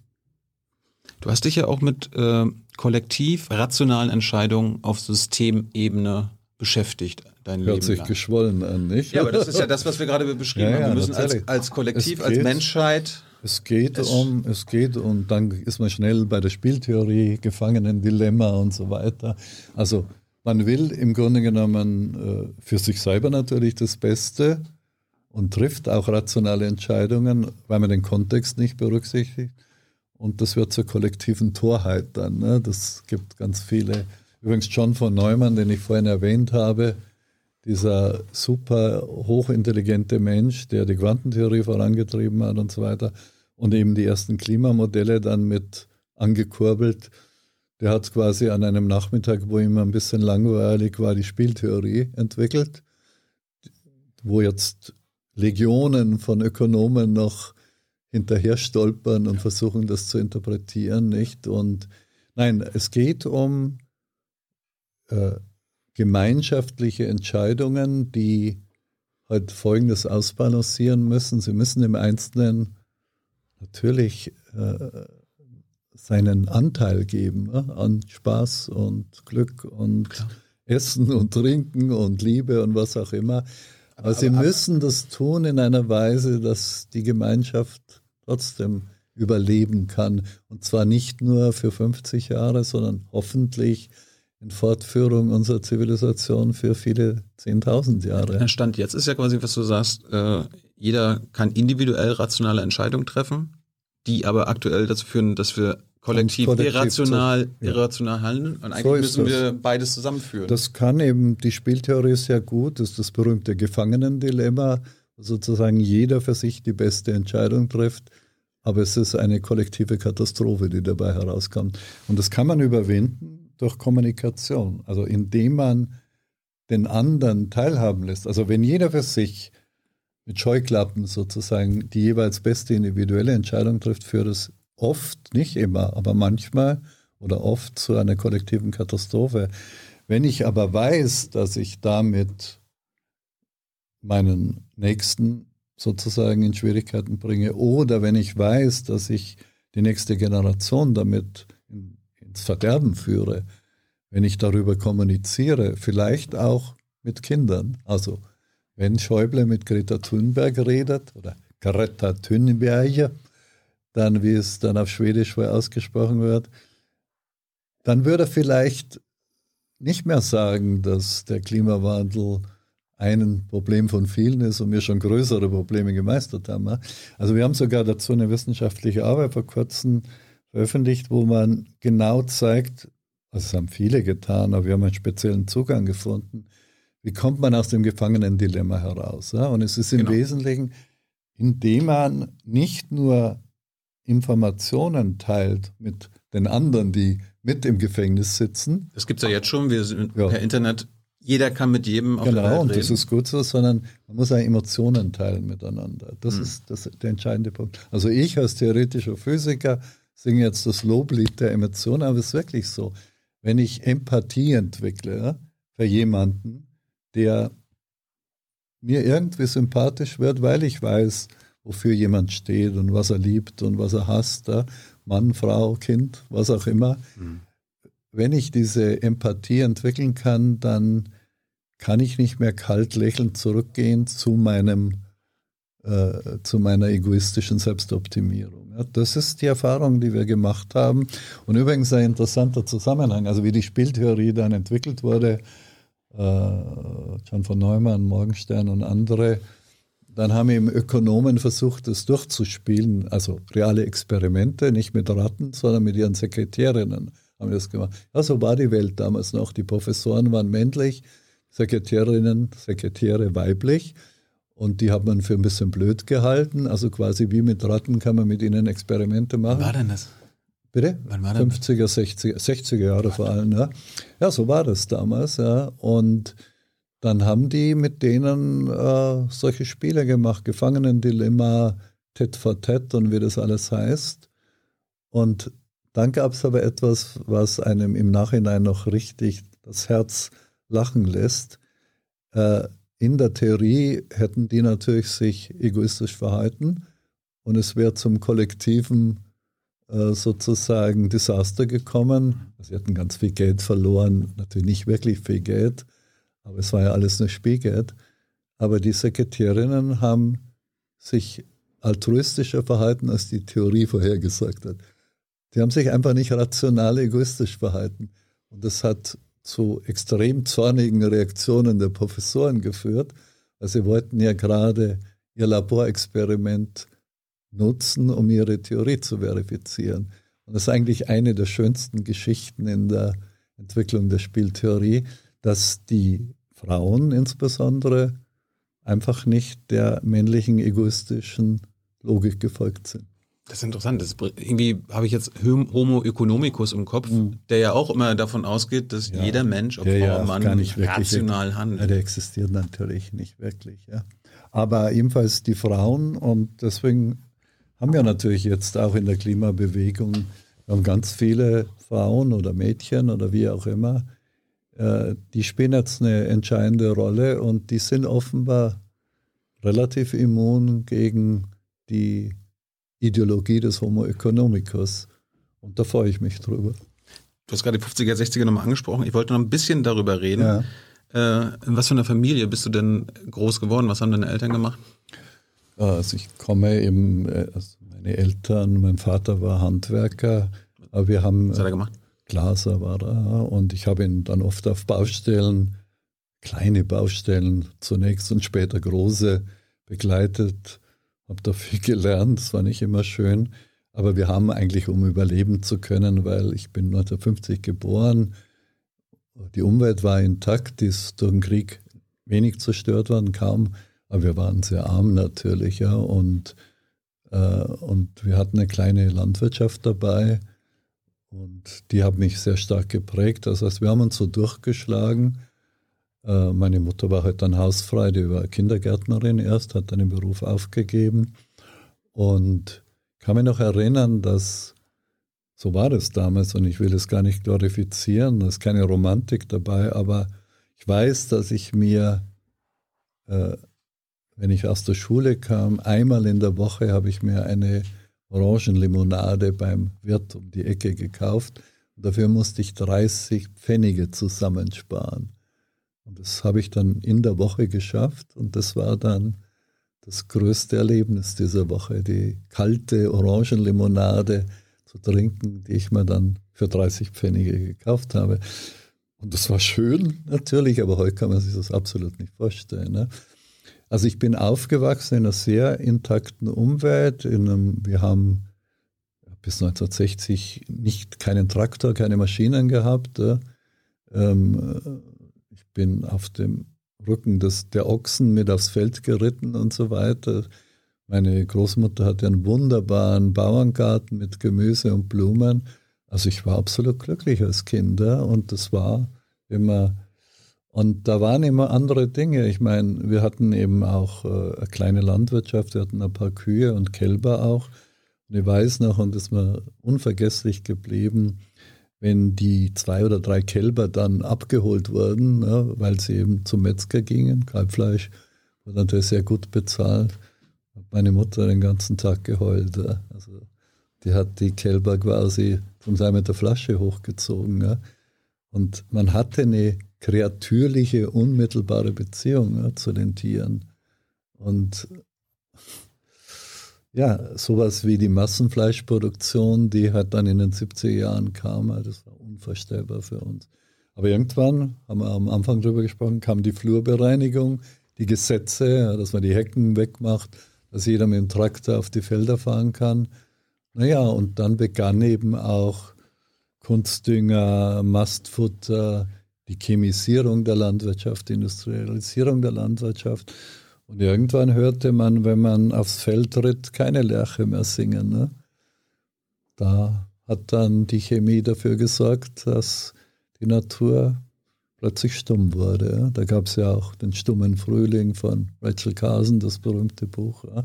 Also wir haben sehr schnell ganz viel verloren, was uns wirklich lieb war. Warst du ein guter Schüler? Extrem gut, ja. Warum? Hochbegabt. Sollte man nicht öffentlich sagen, aber es war halt so, nicht? Also. Das heißt, musstest dich nicht wirklich anstrengen, gut zu sein, nee. oder? Ich war stinkfaul sogar. Aber also in der, im Gymnasium dann war es, also es gibt da die Geschichte, ich habe sie an anderer Stelle erzählt. Insofern kann ich sie ohne Prallerei nochmal erzählen. Also ich war dann im Gymnasium sehr gut, also mit der Beste in der Klasse, aber jetzt nicht wirklich exzellent, weil ich sehr faul war und mich für alles Mögliche interessiert habe. Und also kein Einzelabi jetzt, oder was? Ja, aber dann eben, wie dann aufs Abitur zuging, sagte, ich wollte natürlich unbedingt studieren. Für Physik habe ich mich schon mit 13, 14 interessiert und so weiter. Und dann habe ich eben meine Mutter gefragt, wie das ist. Also Stipendium hätte es kein reguläres gegeben damals. Dann sagte sie, ja, schau mal, wir haben nicht viel Geld. Mein Bruder wird studieren, der ist drei Jahre älter als ich. Der hat dann Deutsch, Geografie und so weiter fürs Lehramt studiert und für dich sieht schlecht aus. Ja? Aber da gab es kein BAföG? Nee, das gab es in der Form damals nicht oder wir waren nicht berechtigt. Ich weiß es nicht. Was sagte meine Mutter, ich habe es gar nicht genau hinterfragt, sagte sie. Aber du, in Bayern gibt es so ein hochbegabten Stipendium. Wenn man das gewinnt, dann muss man aber das Abitur mit 1,0 machen. Und in Bayern war das damals ein Vollabitur, da konnte man kein Fach abwählen. Also musst wirklich durch die Bank lauter Einsen haben. Ja, ja, in jedem. Es gab keinen Leistungskurs im Grunde? Nein, überhaupt nicht. Es gab zwölf Fächer und in jedem musste man halt eine Eins haben. Und dann sagte sie, wenn du das wow. schaffst, dann kannst du aufs Maximilianeum gehen. Das ist so ein Vollstipendium. Da war im Heisenberg war da zum Beispiel. Oder du kriegst dann eben das Geld ausgezahlt und gehst halt nach Regensburg oder Nürnberg oder was. Naja, und dann habe ich gesagt, naja, ähm, vor dem, also wie ich in der Sekunda war, also bevor es dann in die Abiturklasse ging, habe ich gesagt, na, das mache ich jetzt. Und dann habe ich mich ein bisschen hingesetzt, habe dann die Physikbücher und Mathebücher und so weiter schon in den Ferien durchgearbeitet. Und dann habe ich das Abitur mit 1,0 gemacht und es war gar nicht so schwer. Das heißt, wenn du dieses hochbegabten Ding nicht bekommen hättest, dann. Hätte ich vielleicht, wäre ich Handwerker geworden, was vielleicht auch okay gewesen wäre. Oder ich hätte halt, ich weiß nicht was. Ich habe eigentlich gar nicht über die Alternative nachgedacht. Ich war jung und naiv. Das habe ich schon zum dritten Mal, glaube ich, verwendet. Ich war felsenfest überzeugt, das schaffe ich schon. Ne? Und es war dann auch so. Auch interessant, du warst 18, als die 68er-Bewegung war. Mhm. Warst du da, warst du mit auf der Straße? Und Hast du gegen Vietnam. Und wie? Also es war natürlich, äh, äh, in Niederbayern hatte das eine äh, liebenswert folkloristische äh, Ausprägung, weil äh, da wurden irgendwo geschossen und da wurden irgendwo geprügelt. Die Polizei stand dann in politischer Aschermittwoch, hat ja in Vitzhofen stattgefunden, wo ich ins Gymnasium ging. Das war berühmt damals. Äh, Strauß kam nicht und alle kamen sie. Und wir haben dann natürlich demonstriert mit langen Haaren und so. Aber die Polizei hat uns halt nicht niedergeknüppelt, sondern einfach gesagt, also da kommt er nicht rein, gell? Und sonst holen wir dann den Wasserwerfer. Und äh, wir haben gesagt, oh, das, ist aber, das ist aber blöd von euch. Ja. Habt ihr nicht ein bisschen Humor, lasst uns nicht rein. Und, ja, vielleicht zum Hintereingang und so. Also es hat sich relativ gesittert abgespäht. Aber ganz klar, ich war also Teil dieser Schüler und später der Studentenbewegung, natürlich, ja. Also in der Zeit wäre da nicht, vor allem gemessen an dem unglaublichen Mief, der in Niederbayern damals herrschte, mhm. schwarz-braun, ne? also wirklich schwarz-braun. Also wer da kein Herz und Verstand hatte, also wenn man, oder wer viel mehr Herz und Verstand hatte, der musste sich natürlich beteiligen an dem, ja, an dieser, ja, letztendlich Kulturbewegung, ja, die zum ersten Mal dazu geführt hat, dass man als junger Mensch wieder richtig atmen konnte, wenn man sich für Politik ja. interessiert hat. Ich meine, ich habe viele Gäste, da waren auch einige dabei, die da nichts mit zu tun haben wollten oder die dagegen waren. Es war eigentlich selbstverständlich, ja, dass man äh, mitgemacht hat, dass man sich engagiert hat, dass man sich interessiert hat. Ich bin allerdings nie in irgendeine dogmatische Studentengruppe abgesackt oder was. Bist du in eine Partei eingetreten irgendwann? Niemals. Ich bin auch jetzt nicht in einer Partei. Wir waren immer ja, sozusagen undogmatische Linke. Wir haben uns für Musik interessiert, für Reisen und so weiter. Also so gesehen bin ich ganz unbeschadet durch meine Jugend gekommen. Wir hatten ja so circa 19 Minuten vereinbart. Hast du noch Lust, ein bisschen länger zu machen? Hm, zehn Minuten? Geht das noch? Ja. ja. Hans muss ja auch noch Hab kommen. nicht mehr viel zu erzählen. Hans, Hans muss ah, ja auch noch kommen mit den, ah, mit den, ja, mit den dann, Zuschauerfragen. Okay, naja gut. Also dann noch sieben Minuten. genau, und dann kommt Hans. Ich schaue und dann kommt Hans. Ja. Gibt es ähm, ein CO2-Budget? Ja. Oder ja und nein. Die Bundesregierung, Bundesregierung wehrt sich ja dagegen, ja, ja. das so zu. Nein, es, es gibt, es ist übrigens sogar eine meiner Doktorandinnen, Kirsten Zickfeld, die jetzt Professorin in Kanada ist, die hat das aufgebracht als erstes. Es gibt äh, sozusagen eine Abschätzung und eine Theorie dazu, die einigermaßen funktioniert, jetzt nicht exakt, aber doch relativ grob äh, uns sagt, dass wir, wenn wir die Erderwärmung auf x Grad begrenzen wollen, dass wir noch, nur noch eine bestimmte Menge, ein Budget eben von CO2 in den nächsten Jahrzehnten in der Atmosphäre blasen dürfen. Äh, wie gesagt, das ist jetzt keine präzise Abschätzung, aber als sozusagen Rule of Thumb oder Faustregel im Deutschen funktioniert es ziemlich gut. Also wir haben etwa noch 1000 Milliarden übrig, wenn wir die Erderwärmung unter 2 äh, Grad halten wollen. Wenn es 1,5, dann sind es 400, 500 Milliarden, nicht mehr. Und legen Sie, nageln Sie mich nicht auf 10 oder 12 Tonnen fest in diesem Fall. Aber es zeigt uns einfach, wir, Wir blasen im Augenblick etwa 50, auch wieder ganz grob Milliarden Tonnen CO2 pro Jahr in die Atmosphäre. Kann sich jeder ausrechnen. Wenn wir unter 2 Grad bleiben wollen, dann haben wir noch 20 Jahre Zeit und dann mhm. muss Schluss sein. Wenn es 1,5 Grad sein sollen, 5, 6, 7 Jahre. Also wenn wir so weitermachen wie bisher, also das wird es eng. Mhm. Aber das Interessante ist, dass wir inzwischen ja schon eine Debatte haben, Treibhausgasneutralität, also Schluss mit Emissionen schon in Deutschland jetzt 2045 wird diskutiert, also in 24 Jahren. Das heißt, wir nähern uns langsam tatsächlich der Budgetbewirtschaftung an, die eigentlich durch die Klimaphysik vorgegeben wird. Und das ist mehr, als ich je erhoffen konnte. Ja. Also in Paris noch 2015. Ja. Ich war ja dabei, bei der, wie das Pariser Abkommen dann geschlossen wurde. Und da steht drin, ja, wir wollen zwei Grad völkerrechtlich festlegen als Grenze und alles tun, um 1,5 Grad als Grenze sozusagen zu halten. Aber äh, Treibhausgasneutralität irgendwann im Verlaufe der zweiten Hälfte des 21. Jahrhunderts. Es könnte also 2099 sein. Und es war jedem klar, das ist Unsinn natürlich. Mhm. Ja. Wenn ich A sage, muss ich auch B sagen. Und da muss man sagen, ist die Politik weltweit eigentlich auf dem Weg, dass sie diese Diskrepanz versteht, dass sie sie akzeptiert, dass sie sagt, jetzt müssen wir aber den Emissionsreduktionsplan mhm. unserem Ehrgeiz tatsächlich anpassen. Ich erwarte tatsächlich, dass wir irgendwann weltweit wahrscheinlich versuchen werden, äh, Emissionen auf Null zu fahren, für die Industrieländer zumindest bis 2040. Das ist nicht mehr lange hin. John, ich habe noch drei Fragen. Dann kommt Hans übrigens mit euren Fragen, also beeilt euch. Okay. Äh, du warst 2004 bei George Bush im Weißen Haus. War ich das? Nee, Hab das war nicht 2004. Also ich bin 2007, äh, habe mich Merkel eigentlich in die USA geschickt,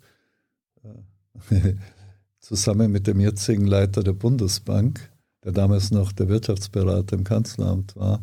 Und wir haben dann verschiedene Senatoren gesprochen und äh, ja. Aber den US-Präsidenten hast du nie getroffen? Äh, ich habe ihn hier getroffen, dann in Deutschland. George Bush? Ja, Obama. Ja. Obama habe ich als Senator getroffen damals. Der war noch nicht Präsident und ich war fest überzeugt, wie ich zurückkam, dass er nächster Präsident werden würde. Tatsächlich, ja. Aber mit George Bush hatte ich nur so ganz am Rande zu tun. Aber Obama war, habe ich mehrfach getroffen und ein paar andere Leute. Manche werde ich lieber nicht mehr treffen. Wen? Ah, das spielt keine Rolle jetzt. Und du warst, äh, hast vom Weltsicherheitsrat, UN-Weltsicherheitsrat gesprochen. Ja, ich weiß gar nicht mehr wann, das war, ich glaube 2011, 12. Mhm. Ja, da wurde ich, da gab es eine Initiative von Pakistan und UK, also Großbritannien, die wollten das Klimathema aufs, äh, ja, in die Debatte werfen dort. Und da hatte ich in der Tat eine interessante Gelegenheit. Ich habe dann gesprochen äh, vor denen und dann habe ich was erlebt, was ich mir nie hätte vorstellen können. Also als Physiker hält man einen Vortrag und dann gibt es Fragen dazu. Jetzt werden wir ja auch gleich Fragen mhm. kriegen. Aber stell dir mal vor, die Leute, die jetzt Fragen geschickt haben an euch, die hätten die Fragen vorher formuliert. Na, manche haben es vielleicht. Also was mir dann passiert ist, nach, ich saß da mit Ban Ki-moon da oben, nicht, und habe also mein Sprüchlein aufgesagt und wie schrecklich der Klimawandel ist, was man alles dagegen tun muss. Und dann haben die die ständigen Mitglieder im Weltsicherheitsrat zunächst und dann auch die anderen haben vorgefertigte Verlautbarungen abgelesen. Also Russland, China. Und im Wesentlichen haben sie gesagt, Klimathema hat überha ist überhaupt kein Thema für den Weltsicherheitsrat. Das war im Wesentlichen die Aussage. Also gar nicht das Blödsinn, was der Professor erzählt hat, oder wir tun schon ganz viel, sondern dafür ist der Weltsicherheitsrat gar nicht zuständig. Das ist ja bei der Klimarahmenkonvention, nicht? Hm. Und das war natürlich eine interessante Erfahrung, weil wenn es überhaupt ein Gremium gibt, also ein der Vereinten Nationen, das wirklich Macht hat und Einfluss, natürlich der Weltsicherheitsrat. Und der müsste sich als allererstes damit befassen. Ne? Damals hat er aber geweigert, sich damit zu befassen. Die einzigen, die sagten, ja, das war jetzt schon interessant, da müssen wir was tun, war Großbritannien. Aber die hatten ja selbst mit eingeladen. John, vielen, vielen Dank für deine Zeit. Hoffentlich äh, machen wir das nochmal. Ich habe alles erzählt, was ich zu sagen habe. Oh, ich glaube, äh, ich, ich habe noch nicht alles gefragt, was ich hätte okay. fragen können. Also, wenn ihr noch irgendwann Lust dazu habt ja. und nicht gleich. Könnt ihr, könnt ihr nächstes Monat. Jahr mal reden. Vielleicht ja, gibt es eine neue Bundesregierung, ja, die neue Pläne hat. Stimmt, so gesehen könnte man vielleicht in einem Jahr sich mal wieder treffen. Ja? John, soweit, jetzt kommt Hans. Ja. Hans, bist du da? Ja. Oh, oh Hans kommt erst noch. Sonst ist er immer gleich am Start. Aber jetzt er naht. Er naht. Wie der Klimawandel. Ich sag Dankeschön und okay. ähm, das ja. war für dich, Opa. Okay. Danke für die Fragen. Hey Leute, hier sind Thilo und Tyler. Jung Naiv gibt es ja nur durch eure Unterstützung. Hier gibt es keine Werbung, außer für uns selbst. Das sagst du jetzt auch schon ein paar Jahre, ne? Ja. Aber man muss ja Aber mal wieder darauf halt, hinweisen. Ne? Stimmt halt. Ne? Und ihr könnt uns per Banküberweisung unterstützen oder PayPal. Und wie ihr das alles machen könnt, findet ihr in der Podcast-Beschreibung. So, ja, ich komme eine Minute spät, weil das gar nicht aufhörte mit den äh, Fragen. Ganz viele äh, sind neugierig und sagen, wie ist das, Regierung zu beraten? Die Kanzlerin äh, und die Minister, du hast vorhin angedeutet, ja, Merkel hat schon begriffen. Das bedeutet anderen nicht so sehr.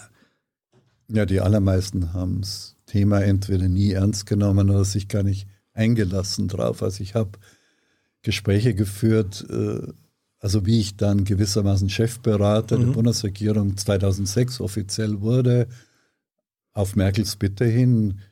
Den Deal eingeleitet hatte Gabriel damals, aber äh, Merkel, die ich schon kannte, hat dann gesagt, na, wir heben das auf diese Ebene, Chefberater der Bundesregierung.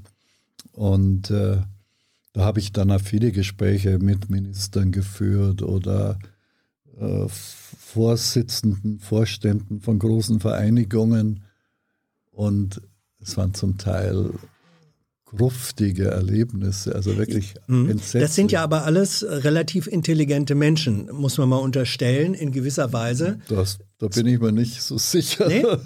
Also Nein, gut, vielleicht ja. habe ich da ein zu, zu ja, naives äh, Weltbild. Ich, ich, will jetzt keinen billigen Scherz machen. Nee, nee, nee. Aber, aber wir, also ich gehe mal davon aus, in solche Führungspositionen kommt man nur, wenn man zumindest irgendeine Form von auch schneller Auffassungsgabe ja, hat. Ja, eine gewisse Schleue muss ja, man so, natürlich Wie haben. reagieren die dann äh, wenn John Schellenhuber da ankommt und sozusagen naturwissenschaftlich relativ mhm. präzise die Lage schildert und sagt, Leute, wenn wir so weitermachen, dann. Wie reagieren die ja, darauf? Nein, es gibt ganz unterschiedliche Reaktionen und geschuldet sind die ja, der Intelligenz, äh, der Bildung, vor allem aber, glaube ich, dem Instinkt und der Verteidigung der eigenen Identität und der Verteidigung der Interessen der jeweiligen Klientels. Das macht einen riesen Unterschied. Also wenn wir mal erst über Intelligenz reden, es gibt hochintelligente Menschen, intelligente und durchschnittlich intelligente Menschen. Ne? Und dumme. Ja, aber ich weiß nicht, ob über jemand wirklich dumm ist, aber man muss sich unheimlich hüten, mhm. da arrogant zu werden. Ne? Okay. Wir haben ja vorhin über meine ja, Begabung geredet ja. und das ist ein Geschenk der mhm. Natur und da darf man sich nichts einbilden drauf. Vermutlich habe ich ja gar nicht so viel draus gemacht, wie man hätte draus machen sollen. Also alle Defizite liegen sozusagen bei mir, aber es gibt halt analytisch und strukturell intelligente Menschen, die machen den Unterschied und Merkel gehört zweifellos dazu. Die besitzt strukturelle Intelligenz, die kann sich ein System anschauen und sieht, ah, da kommen wir nicht weiter, aber wenn ich ein bisschen warte, dann an einer anderen Stelle kann ich drehen und dann kriege ich vielleicht was hin. Sie weiß aber auch, dass sie im Rahmen der Zwänge, die sie hat, bestimmte Dinge einfach nicht gebacken kriegt. Ja? Und ich habe mit ihr sehr offen und sehr vertraulich oft gesprochen und ich weiß, dass sie die Dinge vernünftig durchdrungen hat. Ich habe manchmal einfach so einen Stapel Folien mitgebracht und wir haben uns eine halbe Stunde hingesetzt und ich habe ihr das erklärt und sie hat nachgefragt, so wie wir jetzt hier mhm. sitzen. Und ich weiß garantiert, dass sie es begriffen hat, aber sie wusste auch, was kann sie machen, was kann sie nicht. Ja, wann fliegt ihr die Fraktion um die Ohren und so weiter. Und wie dann die Flüchtlingskrise kam, war klar, das Thema muss man ganz nach hinten schieben. Ja. Dann gibt es Leute, die das schon einigermaßen verstehen, aber nicht wirklich begreifen, dass wir hier eine systemische Herausforderung haben. Dass wenn wir das nicht in den Griff kriegen in den nächsten 10, 20 Jahren, dann fliegt uns einmal die Welt um die Ohren. Die denken, ja, so heiß wird es nicht gegessen, wie es gekocht wird. Ja, jetzt macht man halblang. Und dann gibt es die Leute, die sich so einen Panzer von Ignoranz zugelegt haben, weil sie einfach funktionieren in einem geschlossenen System, wo sie jeden kennen, jeden Lobbyisten und jeden Gegner und so weiter. Die haben so einen Panzer um sich herum, den kann niemand aufbohren. Ne? Und da habe ich ein paar Erlebnisse gehabt, die einfach grässlich waren, wo man merkte, da sitzt einem ein Minister gegenüber, der kommt aus dem 17. Termin, der hört jetzt eine halbe Stunde diesen Umweltfuzzi reden, ne? schaut dich mit glasigen Augen an und fängt dann an zu toben. Er hat sich ein Elektroauto kaufen wollen, aber das wird nicht funktionieren und so. Und letztendlich kotzt er sich mir gegenüber dann mhm. aus auf ein Stichwort hin und dann geht man und sagt, mein Gott, die Welt werden wir nicht retten können. Nicht? Solche frustrierenden Erlebnisse habe ich zuhauf gehabt, aber ich hatte eben auch ein paar, mit Obama zum Beispiel, mhm. mit Merkel, mit von der Leyen, wie das erste Mal ein richtig mit längere, von der Leyen? Von der Leyen, mhm. wie das erste längere Gespräch mit ihr hatte, da merkte man, das sind Leute, die begreifen einfach. Ja? Und die spüren auch die Zwischentöne. Also ich habe, von Papst Franziskus natürlich auch, also ich hatte ein paar wirklich großartige Erlebnisse, wo man plötzlich jemanden gegenüber hat, der trotz seiner Betriebsblindheit, die er eigentlich besitzen müsste, aufgrund der politischen Karriere und der täglichen Zwänge, irgendwie trotzdem sieht, worauf es ankommt. Aber in 95 Prozent der Fälle ist es völlig vergebene Liebesmühe. Aber das muss man halt mit einkalkulieren. Ne? Äh, da hat ein Student gefragt, wie schaffst du es mit dem Wissen und den Erkenntnissen deiner wissenschaftlichen Arbeit, nicht jeden Tag in Panik zu geraten? Mhm. Er sagt, ich bin Geografiestudent mhm. und komme jeden Tag in Panik, mhm. wenn ich mir angucke, was da los ist. Naja, es kommt davon, wie man aufsteht, mit welchem Fuß und wie man geschlafen hat. Es gibt Tage, da bin ich es war früher so und sogar ein bisschen weniger geworden in den letzten Jahren. Da ist man verzweifelt. Ja, es ist so, nicht? Man ist deprimiert und manchmal ist man angeekelt, weil man eben nicht durchdringt. Aber dann, und das tue ich wirklich, also ich sage dann, äh, dein Kollege hat ja das auch sozusagen gefragt. Ich meine, ich denke, wir haben inzwischen sogar ein bisschen bessere Chance, aber die ist nicht mehr als 20 Prozent, dass wir das Kind noch geschaukelt kriegen, ohne wirklich massive Verwerfungen. Ne? 20 Prozent. 20 Prozent. Äh, und äh, das habe ich vor ein paar Jahren schon gesagt. Vielleicht leicht steigende Tendenz, weil doch gute Dinge passiert sind. Aber jetzt muss man ja, gut, wenn es jetzt ein Fußballspiel wäre, wenn man sagen, oder eine Wette, die man macht, mhm. wenn man sagen, 20 Prozent sind wir zu wenig. Ja? Aber wir müssen uns einfach immer vor Augen führen, was steht auf dem Spiel. Ja? Es steht unsere Zivilisation auf dem Spiel. Und da sind 20 Prozent gut genug. Wenn es um alles geht, muss ich die 20 Prozent Chance ergreifen. Das ist einfach so.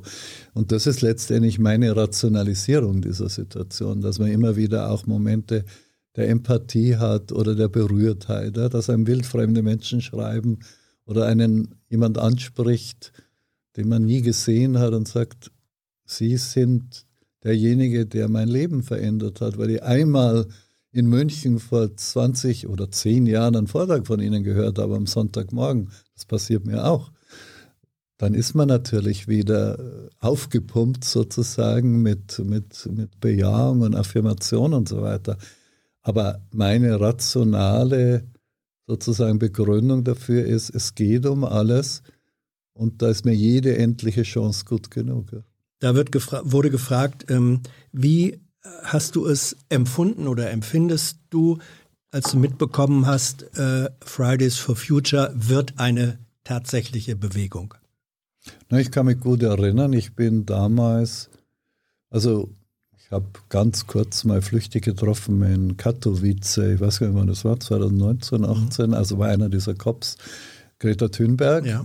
Also ich hatte schon von ihr gehört und selbst meine Kollegen haben nur gesagt, na ja, das nehme jetzt nicht so ernst, dieses Mädchen nicht. Und ich hatte eigentlich schon das Gefühl, ich wurde dann gebeten, aus ihrem Umfeld sogar einen Kontakt zum Vatikan herzustellen, ne? weil ich habe ja die Enzyklika mit vorgestellt 2015 bin. Du hast den Kontakt zwischen Vatikan und Greta hergestellt? Damals nicht, sondern mhm. ich, doch, ich habe es hergestellt, ja. aber da ist nicht viel draus mhm. geworden. Doch, ich habe mich bemüht, aber später hat sie mich ja auch besucht. Aber ich kann mich ja. erinnern, es wurde dann, ich war eingeladen in, ins, äh, wie heißt denn? Morgenstudio beim ZDF. Wo ja, ja, als Morgenmagazin. Morgenmagazin, Morgenmagazin so heißt es. Und da wurde ich dann gefragt, was halten Sie jetzt von dieser mhm. Greta Thunberg und Fridays for Future? Ich kann mich erinnern, ich, ich war überzeugt, das wird eine große Bewegung und sagte, was wir jetzt erleben, ist Geschichte, ja, wirklich. Ja. Und haben die mich auch so skeptisch angesehen. Und wie gesagt, auch meine Kollegen haben das nicht so ernst genommen. Ich war überzeugt, dass das genau das ist, was jetzt in der Zeit einen, einen Unterschied machen kann. Dass eine Art, ich glaube, ich habe es sogar mit den Worten gesagt, dass so eine Art äh, heilige Johanna, Schandak, das Klima, ja, ich habe ich hab so hochgegriffen. Ja. Natürlich, ernst gemeint? Ernst gemeint. Das ist natürlich pathetisch, ja, ja und, und wahrscheinlich völlig überzogen. Aber ich hatte Greta Thunberg, habe ich wirklich wie eine Art Jeanne d'Arc empfunden. Und habe gesagt, hoffentlich wird sie nicht verbrannt werden eines Tages, nicht? Und irgendwie intuitiv war immer sicher, das wird eine große Bewegung. Ne? Ähm, die, und zwar die, ja, auf die wir eigentlich immer gewartet haben. Ich wollte, auch das war eine Frage. Ähm, wie sie, siehst du die aktuelle Umweltbewegung? Also ist ja nicht nur Fridays for Future, es gibt die Scientists for Future und, äh, und andere. Ist die wirkmächtiger, äh, chancenreicher als die Bewegung, die du auch angesprochen hattest vor 20, 30 Jahren? Ja, viel, viel mehr. Ähm, allerdings glaube ich, all die anderen Bewegungen, die vielen gescheiterten, ne? mhm. an manchen war ich beteiligt, an anderen nicht, die vielen gescheiterten Bewegungen sind quasi die Leiber, die Kadaver, auf denen man eine Bewegung, auf auf die man klettert, auf die man steigt, immer höher, mhm. um eine Bewegung ins Leben zu rufen, die dann wirklich die Welt verändert. Also ich glaube, es war alles nötig, was wir versucht haben oder andere versucht haben, ne? Aktivisten ne? und wie auch immer. Ich denke, irgendwann würde die Zeit reif sein, wir würden genügend wissenschaftliche Evidenz geliefert haben, würden genügend Politiker genervt haben. Es würden sogar Mittelständler begriffen haben, dass sie vielleicht Wertschöpfung mit erneuerbaren Energien machen können ne? oder indem sie Häuser, mein Lieblingsthema zurzeit, aus Holz ja. bauen und nicht aus Stahlbeton. Irgendwann lag es in der Luft und es brauchte jemanden, der das richtige Wort sagte. Ja? Und das war halt ein 15-jähriges mhm. Mädchen. Ne? Und wir haben ja oft über nichtlineare Dinge und so weiter geredet. Ich habe da viel verstanden. Und es gibt in der, es gibt in der Kabbalah, also der mhm. jüdischen Geheimlehre sozusagen, ja. da gibt es so eine Frage an einen berühmten Rabbi, wenn der Messias eines Tages kommt, also ich bin kein religiöser Mensch, aber ich fand die Geschichte großartig, wenn der Messias eines Tages kommt, wie werde ich ihn erkennen, Rabbi, sag mir. Mhm. Und dann sagt der Rabbi, er denkt so ein bisschen nach, sagt er, also der wird nicht in großer Pracht daherkommen ne, und die Himmelstore werden sich öffnen und die Engel singen, sondern es wird möglicherweise ein kleines Kind sein, das wird an den Wegesrand gehen und wird einen Stein aufheben und wird ihn zehn Zentimeter verschieben. Und damit wird es die Welt verändern. Und an das habe ich immer gedacht, wie dann Greta Thunberg begann, eine völlig aussichtslose Mission zu starten. Nicht? Also, der Flügelschlag des Schmetterlings oder wie immer wir es mhm. nennen, ne? am richtigen Ort zur richtigen Zeit das Richtige zu tun, was völlig unspektakulär sein mag, äh, kann die Welt verändern. Ne? Es ist es gibt ja auch naiv. den historischen Satz, es gibt ja auch den historischen Satz, es reicht nicht, ähm, wenn der Gedanke zur Wirklichkeit drängt. Die hm. Wirklichkeit muss auch zum Gedanken drängen. Ja, wir können jetzt über Hegel und ja. äh, können über Marx reden und so.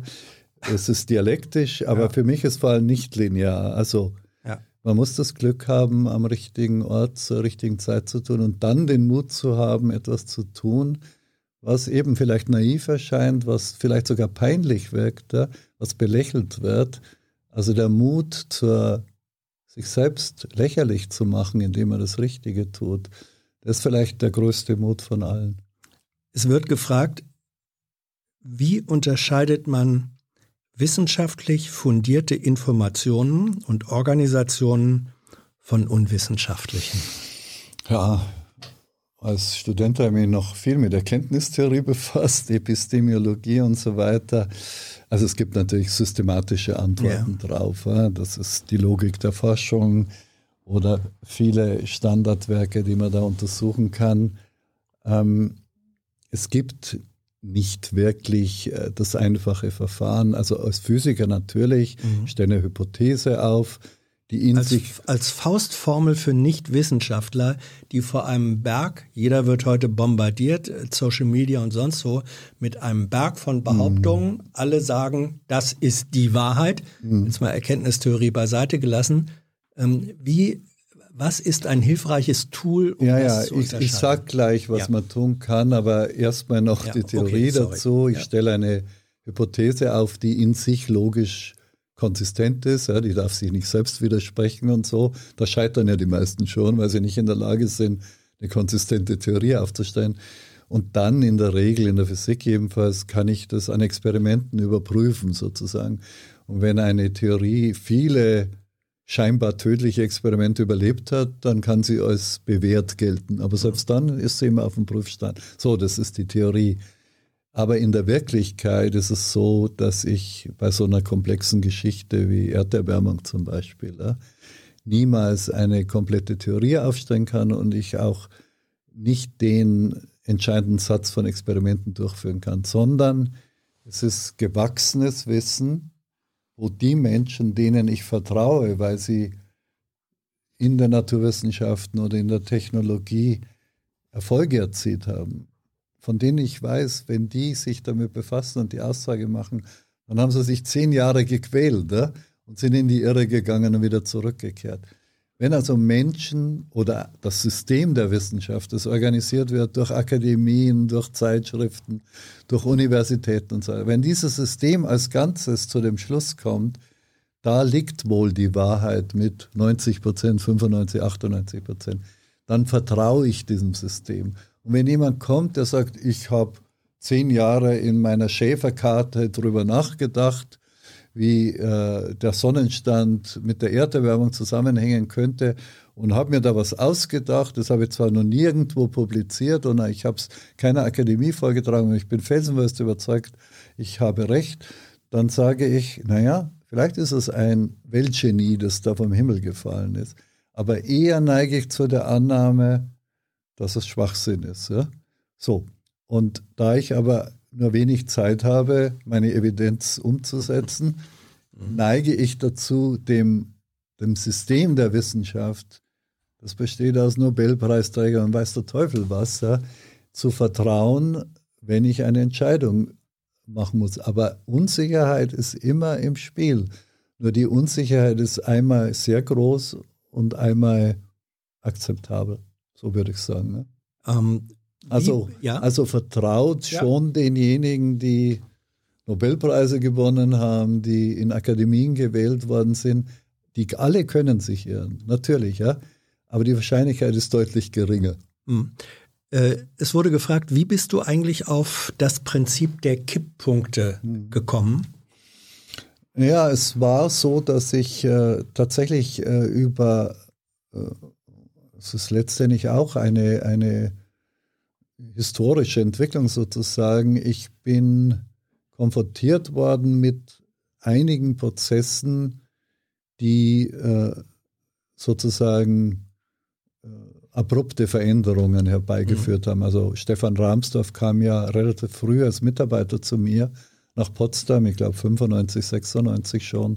Der hat sich vor allem mit dem Golfstrom befasst, ja, wo klassischer Fall, wo ein System zusammenbrechen kann. Und ich habe mich mit dem Monsun auch beschäftigt und ein paar anderen Dingen. Und ich dachte, eigentlich wimmelt das Klimasystem von Nichtlinearitäten und Irreversibilitäten, also Unumkehrbarkeiten und so weiter. Wie wäre es denn, wenn man das mal einen Atlas dieser Kipppunkte sozusagen aufstellen würde? Und da habe ich eine relativ naive Karte erstmal gezeichnet, zusammen mit Hermann Held, meinem damaligen Mitarbeiter, und eben, wie gesagt, in Oxford vorgestellt. Aber so richtig heiß gemacht hat mich dann ein Journalist vom BBC, ich glaube, das war 2003, der hat mich einfach, wir haben das damals noch Achillesfersen im Klimasystem genannt, war mhm. auch schön, Achilles Heels. Ja? ja.